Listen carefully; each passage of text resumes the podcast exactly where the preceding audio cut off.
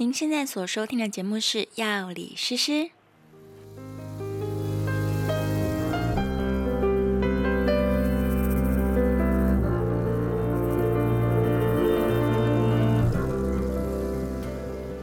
Hello，大家好，我是诗诗。新的一个礼拜又开始了，意思就是频道又到了更新的时候。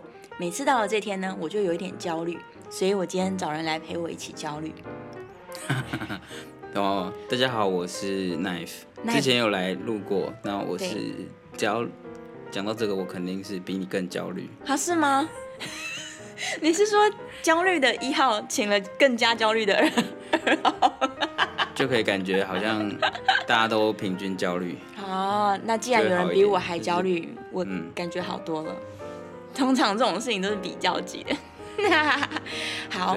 我们之前有一集非常受到欢迎，而且已经飙升到我频道第二受欢迎的节目，哎，就是我们的听爵士喝酒酒系列的第一集，我们在讲那个调酒的历史，那集现在超红的啊！真的吗？真的。那你猜第一红的节目是在说什么的？呃，我猜第一红的是性功能障碍吧。我也以为，结果不是，哎，不是吗？是，是掉头发。哦，真的假的？对。我没有想到有这么多人有掉头发的，还是想要听，帮别人听，还是说？没有，我觉得应该是掉头发比较无解，就是其他的困扰可能都比较知道该怎么办，但是掉头发这件事情，很多人都是处于半放弃的状态。我这样猜啊。所以听了以后也是没办法，对不对？不会啊，听了以后会很正面，知道该怎么做。哦。对啊，就是知道还不用放弃，不用这么早放弃。对，就是是这样。好了，来，今天请。请奈夫来，是因为呢，我每次都说他是呵呵的奈夫，但是好像没有很正式跟大家解释一下什么是呵呵。哦，这样子。对，我们自己也是要来聊酒嘛，所以仍然是这个听爵士喝酒酒系列之二，然后来聊什么酒呢？哦，大家好，我是我是呵呵的创办人，然后呵呵是一间葡萄酒进口的公司。嗯，那可以从我们公司的名字呵呵呢听起来。就是不太正经这样子，是笑呵呵的呵呵，呃，是喝酒的喝，哦，是喝酒的喝。对，但接电话的时候我们也是一样，是呵呵的在接这样子。好，所以一接起来就是呵呵。对啊。那对方没有傻眼吗？傻眼啊，就觉得打错电话。哦。对，那为什么会叫叫这样的名字？主要就是希望说。让大家觉得喝葡萄酒这件事情是轻松面对的，嗯，不用觉得我一定要很懂这个东西才可以喝啊，这样子，哦。所以是希望大家轻松面对它，不要觉得，嗯，哦这个东西有很多很讲究的事情。嗯，所以我们也是，通常我们也是故意不讲究，这样不代表我不了解。其实你们是专业的葡萄酒进口商，对，对对对，但是就是故意。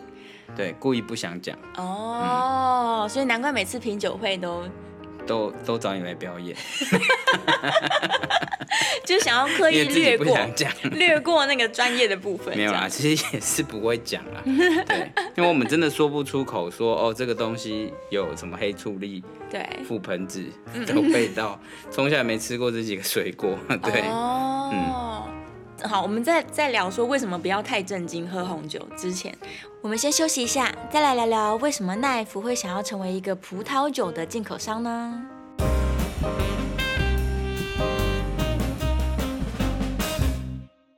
但你不是餐饮业背景出身的耶？对，本来也不是餐饮业背景出身，嗯、呃，这就是呃，来自于我念书的时候，呃，有在法国念过一一。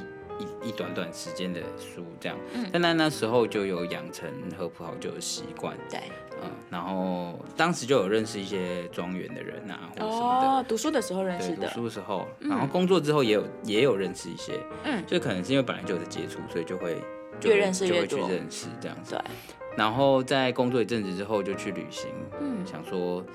那个寻找人生方向什么的，oh. 那当然一定是找不到嘛。然后，所以就就喝酒来麻痹自己。然后喝一喝的时候，当然就会呃，就是在庄园喝的时候，因为庄园那个一定都是无限喝的。然后，所以一定就会不小心的夸下海口说：“哎、嗯欸，你这东西台湾没有卖，对不对？那我来帮你卖好了。”我所以我就开始进口了。哇，你是一个会记得喝醉的时候承诺的人呢。大部分人发完酒疯就讲的都不算了。对啊，我说过就算了，对啊，对啊，说过就算。哦，好，所以你 OK，这故事就是这样。呃，所以就我们就开始做这件事了。那其实、嗯、呃，原本也不是这个行业里的人。对。那其实我们的经验就是在呃生活当中喝的这些酒，这样。嗯。所以一开始进入行业，其实也是很不适应。对。啊，我还记得我刚回来的时候，然后呃准备很好喝的香槟，嗯，分享给。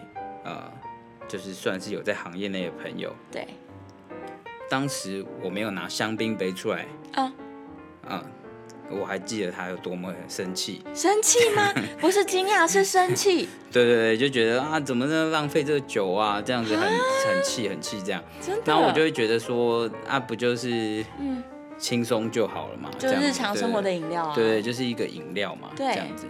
对。嗯。所以，嗯。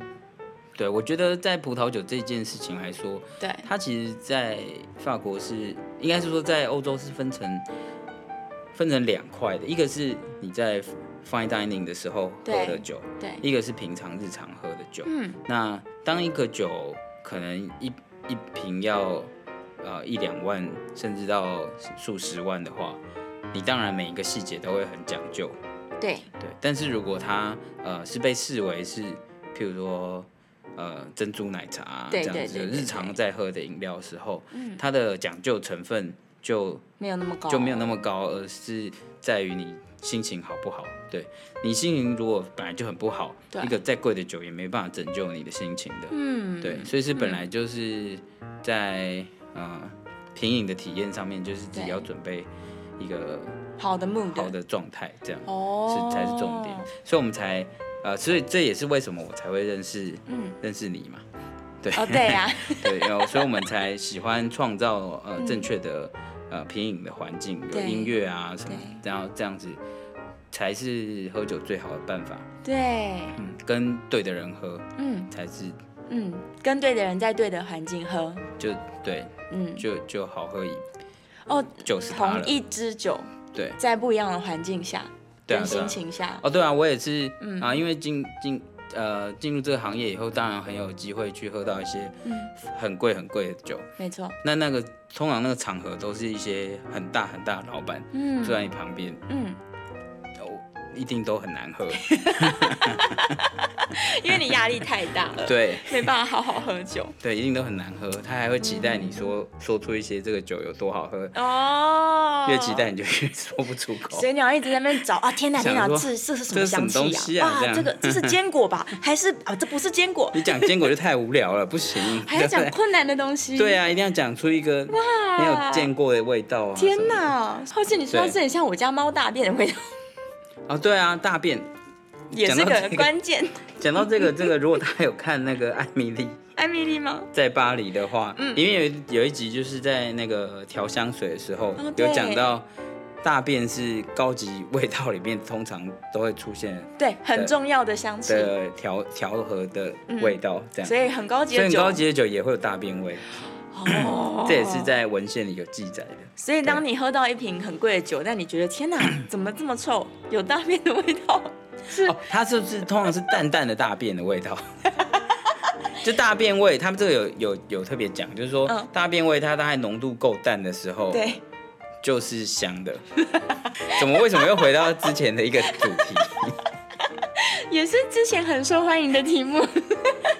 没有要讲这个啊，没有没有没有，好，我们要回来了，就是 就是品饮这件事情，它其实是一个综合的生活体验，对不对？它不是只是单纯喝，然后在舌尖上的反应而已。对，当然当然，你辨识出一些气味的这个过程是是很棒，是有趣的。就当你辨识的出来，是很棒的体验。嗯、但但是呃，你也不用觉得没有辨识出来是。是就就没有办法喝，因为事实上你要辨识出独立的香气，对，是必须透过训练才有办法的。嗯，呃、就算是像你现在，你就去巷口买一个那个果汁店的那个综合果汁，对，然后你去用鼻子闻它，你能说出它里面有哪些水果？这 可能是很低的，可能很难哦。嗯，是没办法，没有人做到。就算你每天喝。这些果汁你也是做不到，你可能只闻得到其中一种。对对，但是如果你呃知道答案之后，嗯，就是你知道答案，说哦，它是用芭辣、苹果什么什么什么，对，告诉你答案之后，你又闻，你就闻得到。哦，对，所以这个是呃，就是独立嗅觉的这个训练，其实是。嗯除非你是业界的人士，不然你是根本就不需要这样，因为你最终得到的是综合结果。对，所以综合结果就是一个全新的结果。哦，对。但很多刚开始想要探索就是红酒的乐趣的人，都会掉进去这个陷阱里面，就是我一定要喝出个什么味道来，我一定要就是有 catch 到某件事情，才能显示的我专业啊。对啊，就是 就是要看你这个事情是喝给自己的，还是要。表现给给别人看的，给别人的，可是最终其实应该是服务自己啊，就是你得到一个很愉快的喝酒经验。对，最终还是要你喜欢，嗯，你觉得好喝这样子。好的，我们稍微休息一下，在下一段的内容当中呢，诗诗将会跟大家分享红酒是如何带领我进入品酒的世界的。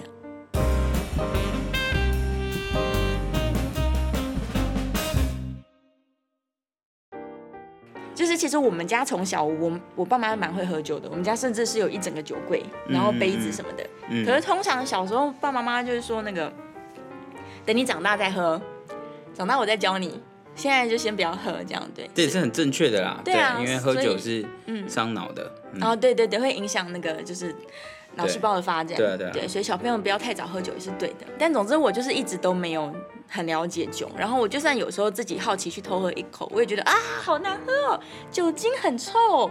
对，然后但是呢，这这事情就发生在我去法国玩的时候，我第一次去法国，然后那天晚上呢，我在法国读书的朋友就带我到了里昂的一个香港人开的红酒吧里面去，嗯、然后现场就是有。我们那桌，然后有几个是从台湾过去，就是我们同行的的朋友们，嗯、大家都在在那边喝酒，这样。对。然后里面好像只有我没有喝过红酒，于、嗯、是呢，那个老板就说：“哎，来来，教你们正确的红酒的喝法。”他坐下来，桌上放了两瓶酒，然后我们就先开了其中一瓶，嗯、然后大家就开始形容说：“你觉得他像男人还是女人？”然后第一个人就说：“我觉得是小妹妹。”然后就开始大家形容了说，嗯，我觉得她应该是一个很爱穿洋装的小妹妹。然后她住在乡下，所以她他们家是在那个大草皮，就是一大片草原里面的小房子。表示说他们喝到了有草香，就是青草的香气嘛。然后住在木屋里面，因为有木桶的香气。然后大家就不断的各式各样的形容，去形容这个女生的个性。然后他们知道我是歌手嘛，就说，哎，那你喝完你唱个歌，你觉得什么歌适合适合这支酒？然后我就天天我就啊，我就唱了一个小女孩的歌。总之，你知道我们一桌五六个人，大家就是七嘴八舌，把这个人从一瓶酒变成一个活灵活现，好像站在你面前的女孩子。嗯、是，我就觉得红酒好有趣哦。然后最有趣的是，第一瓶喝完了，他开第二瓶。对。然后。因为红酒呃会透过醒酒味道会改变嘛，对，所以我们一开始又开始做这个这个形容，说这也是女的，这也是女的，但这女的应该年纪比较大，然后他们就说，嗯，我们觉得应该是个四十岁的就是成熟的女性，嗯，然后她可能事业很成功，嗯，她会穿一些就是皮衣啊，然后拿皮包啊等等的，身上会有一些名牌什么的，嗯，对，然后但一开始我们没有很喜欢她的个性，嗯，觉得这个。这个女生不好靠近，嗯，但是因为一直聊，慢慢喝，嗯、喝到第二杯、第三杯的时候，她个性就变了，嗯，你就就跟就跟这个四十岁的成熟干练的女性熟起来了，然后你突然发现她很妩媚，然后你觉得她很温柔，这样，哦，超级有趣耶。这其实也是红酒跟大部分的嗯。酒的差异，嗯、就是它在你单次的品饮过程中，嗯、它就会进入一个。呃，生命周期，对，这样，那这个生命周期，有些人就会把它对比像是一个人的生命这样子的感觉，嗯、这样，所以可以很容易的去做一些类比，这样，对。但的确，当时你们应该大部分是比较有艺术气息的人啦，哦、所以才有办法进行这样的，你一言我一语，才有办法进行这样的这么精彩的描述，这样子，对，对啊，的确，呃。就是对葡萄酒的描述，嗯、常常也不会只是香气而已。那有些、有些、呃，有些评论家他们就是用音乐啊这样子。那你看，你去，你要能听懂他在描述什么，嗯、那你要有多高的素养才可以听得懂这样子？嗯、对，所以呃，这也是的确会让人家觉得呃，不一定能能容易亲近的关系。嗯，对。但是这个其实就是。嗯，就算你想要喝了以后，然后说，对孙啦，也是可以啊。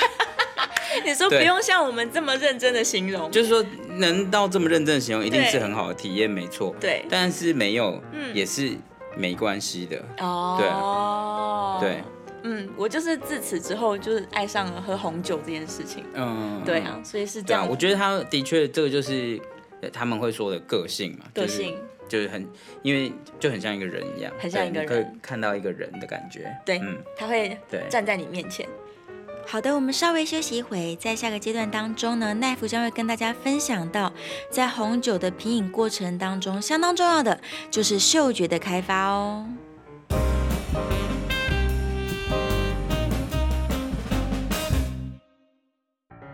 光是第一步就是拿到东西先闻这件事情，这个习惯就是不是一开始就有的，对，一一开始一定是拿到就喝，嗯，不会不会去闻它，但要先闻这件事情。就就成功一半了，然后呢，那啊、呃，自从我就是开始啊、呃、比较认真的在喝酒之后，我觉得对对于这个世界的味道，对，会会忽然觉得很敏锐。哦，你整个嗅觉都提升了，对。但是当然，我的嗅觉还还是嗯。呃，相对于一些专家不是那么敏锐的，但是。嗯但是就已经可以，就可以很明显的感觉到以前跟现在的差别，这样子。嗯，它是一个嗅觉跟味觉开发的过程。嗯，对。哦，其实也有一些那个厨师的朋友，嗯，是有说他们的师傅对会告诉他们说，如果你遇到瓶颈的话，那你就去。喝葡萄酒哦，真的可以提升你的味觉，这样子哦。嗯、我哦，我觉得这件事情其实跟咖啡非常像，因为我想就是听众朋友们，大家喝咖啡的人应该会比喝红酒的人更多。但是对我来说，因为我是呃去了法国了解红酒的乐趣之后，我就开始喝红酒，然后回来台湾之后再喝咖啡，我才发现咖啡这么有趣的耶。就是我用喝红酒的方式来体验咖啡。然后我就发现，哦，香气也是，对，我可以辨识出很多就是嗅觉里面的差异。然后喝下去之后的这个味觉上面的差异也是原来是这么有趣的。然后再来就是时间，刚刚说红酒会随着开瓶的时间改变味道嘛，嗯，咖啡也是会，咖啡也是，所以其实他们会非常的接近。嗯，那我想厨师的这个这个例子也是一样。对，他就是要去，呃，这边对我也我这边也分享一个就是。我我刚刚创业的时候，就会去一间咖啡厅，每天在那边做事，嗯，然后就点一杯茶，其实也是就是为了为了为了点一杯茶而点一杯茶，然后大概这样子做了三个月，嗯，同一杯茶，嗯，有一天，嗯，我就说，为什么你这茶忽然有这么这么重的爆米花的味道？哦，奶香，哦，奶香味变得很重，对，就是金萱，嗯，然后你问他。他就说这个茶都是一样的，一直都是这样。我杯子没有没洗干净。什么？对，也就是同一杯茶，然后这经过了很久以后，对，然后我。某一天，我忽然你突然闻到这个味道怎么这么重啊？这也太爆米花了吧？哎，对，所以是因为你这三个月都在做做这样的功课，对对对对，做做这个葡萄酒的功课，所以你就喝出来了。对对对对。哦，哎，这有点跟我本身的经验也有点重叠，就是我以前很讨厌威士忌的，其实，即使是我被红酒带进去酒的世界之后，我还是没有很喜欢威士忌。嗯嗯，但是最近我终于就是。体验到它的乐趣了，嗯，对啊，因为以前都会觉得就是太浓缩了，威士忌所有的味道都超级浓缩，它对我来说很像 espresso，嗯，但我很喜欢 espresso，因为我已经知道咖啡的乐趣，嗯，然后之前我都不理不理解威士忌，但我最近开始理解了，就是原来原来它还是会有一个程序，慢慢，嗯。嗯，就是终于闻得到威士忌的香气里面的那些层次跟细致，嗯，然后再喝下去的时候也开始喝得出来。但可能因为它的酒精浓度真的太高了，所以，呃，就是我到最近才终于能够开始喝，体验喝威士忌的乐趣。嗯，对啊，也是需要个过程的。嗯，我我烈酒的入门也是从也算是在葡萄酒这边来的。嗯，呃，就在法国的期间的时候，就是在路上遇到一个醉汉，醉汉邀我去他家，然后那时候请我喝喝很多葡葡萄酒，呃。呃，先跟大家说，如果你在法国遇到这种事情，去别人家是很危险的。但是、呃、小孩子不要学。对对对，嗯。那反正他就请了，请请请我喝很多葡萄酒之后呢，他就拿出一个东西。那当时我不知道那是什么东西，叫做 Cognac。就是干邑，干邑干邑白兰地。嗯，然后他就说这个是这个在这个拉丁文里面，对啊，是天使说话的声音的意思。什么？然后所以他就倒给我，就想说哇，这天使说话的声音是什么东西？这样。对。然后呢，在此同时呢，他就拿出了一本雨果的诗。哇哦。他说我念给你听，我说我听不懂法文。对。他说没关系，你就照听。然后，然后我那时候一边他在念那个诗，然后我一边喝。对。然后我才，我就就是第一次感觉到有这么顺口又这么香的烈酒，这样子。哦，嗯、你是第一次喝到干邑白兰地？对对对，那是很小的时候，那第一次喝到。哇，然后还配着雨果的诗集。对，当然他那是一个发酒疯的，他隔天嗯忘了，隔天跟他说，哎、欸，你还好吗？他说你是谁？你为什么在我家？你为什么有我的电话？所以他就是会忘记喝醉酒的承诺的人。对对对对，对，跟你相反。我们就是想要举例这种人。对对啊，那从那边我开始觉得，哎、欸，烈酒好像也是有它好喝之处啊、嗯。然后后面。对，才可以渐渐接受那个威士忌啊这些的。对，对啊，在分享了我们味觉以及嗅觉开发的历程之后呢，下个阶段当中，我们将会分享一些实际的例子，让大家知道为什么不要太过度严肃的来品饮红酒哦。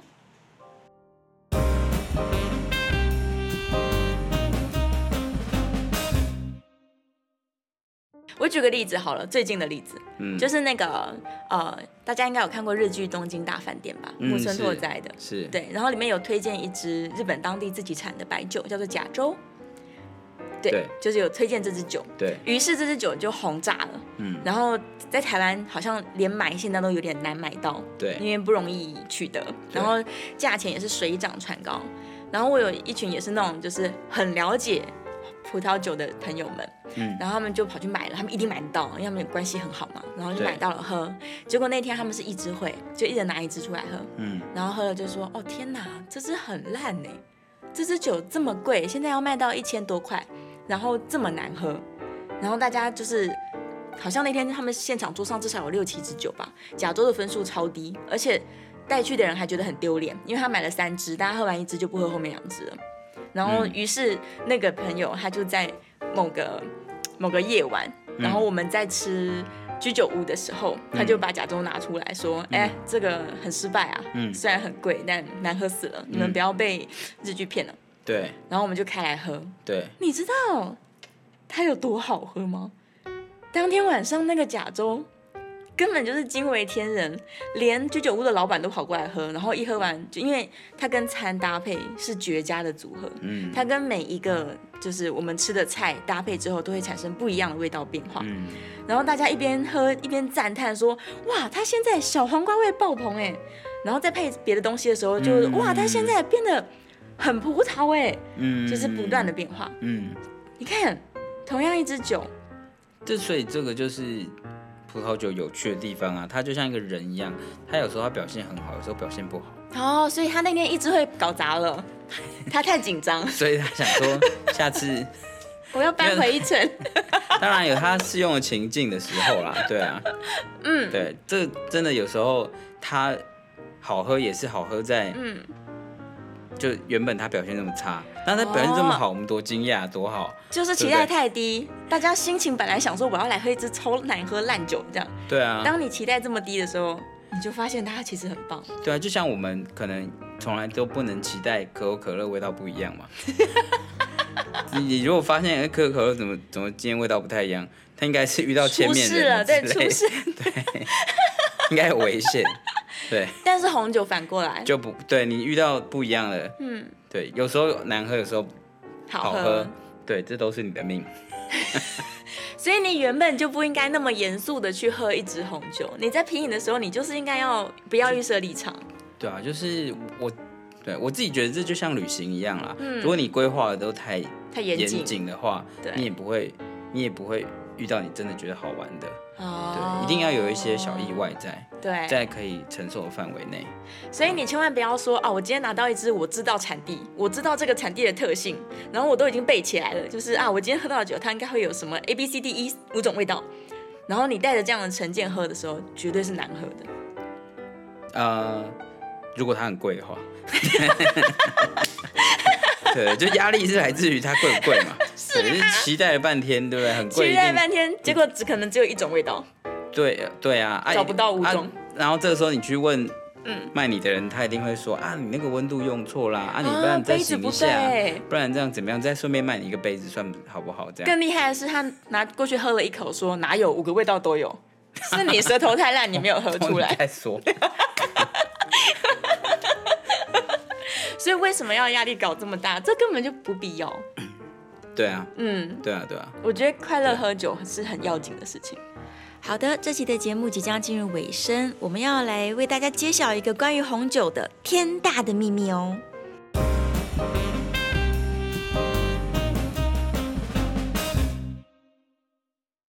我第一次跟 Life 合作，就是在他们家的呵呵的餐酒会，哎。不对，音乐会，品酒音乐会上，对，对嗯、是在品酒音乐会上。然后那一天其实现场提供了好像五支酒吧，然后我们就是搭配着音乐嘛。气氛非常轻松，然后奈夫在台上就是一直都在讲笑话，他没有要认真解释这些酒的背景故事，什么这种刁钻的细节，他没有。其实是内容忘记了，那个 PowerPoint 背不起来。他都用很轻松的方式，都讲一些好笑的事情，例如啊，这支就是那个少女的脚丫脚皮的味道，这样大家喝喝看有没有喝到脚皮味，然后所有的客人大家就很认真在找那个脚皮的味道，这样。然后就有人说，哎、欸，真的有，真的有，我想说你是舔过少女的脚吗？对。但就是因为这样，所以那个品饮的过程太快乐了。就是我们安排了适合的音乐，然后适合的环境，然后一下子就让所有来喝酒的这些人，虽然互相彼此之间不认识，但因为气氛很轻松，所以大家都觉得那天五支酒都超好喝的。包包含在台上的我们，就是通常我们在台上表演的时候会有一点上班的心情，但没有没有，呵呵的提供的场合完全不同。就是大家都喝成一片，然后很开心，一直都在开玩笑。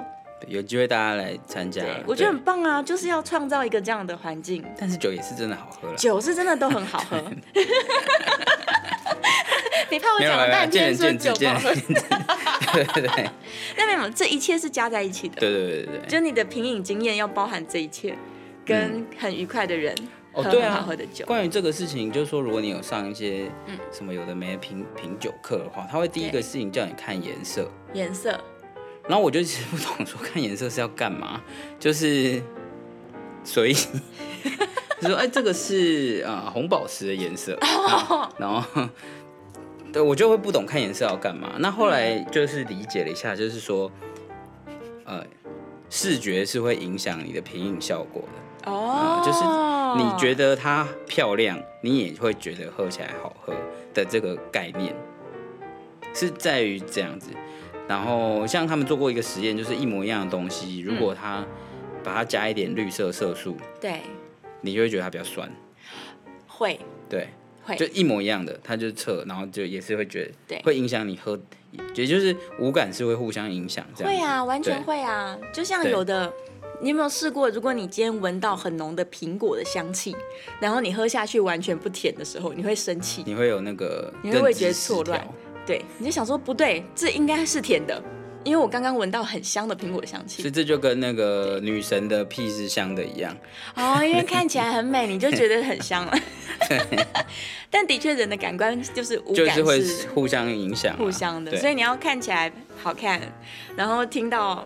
悦耳的声音，对。对，然后再喝进去好喝的酒，这样，对，然后闻到香气，对，然后最好是摸摸到的东西，也应该要摸起来很舒服，所以那个酒杯的的触感也很重要。哦，对不对？在触觉里面的话，他们是用是用气泡啦，就是说，哦，就是气泡的话会再再带给你一些。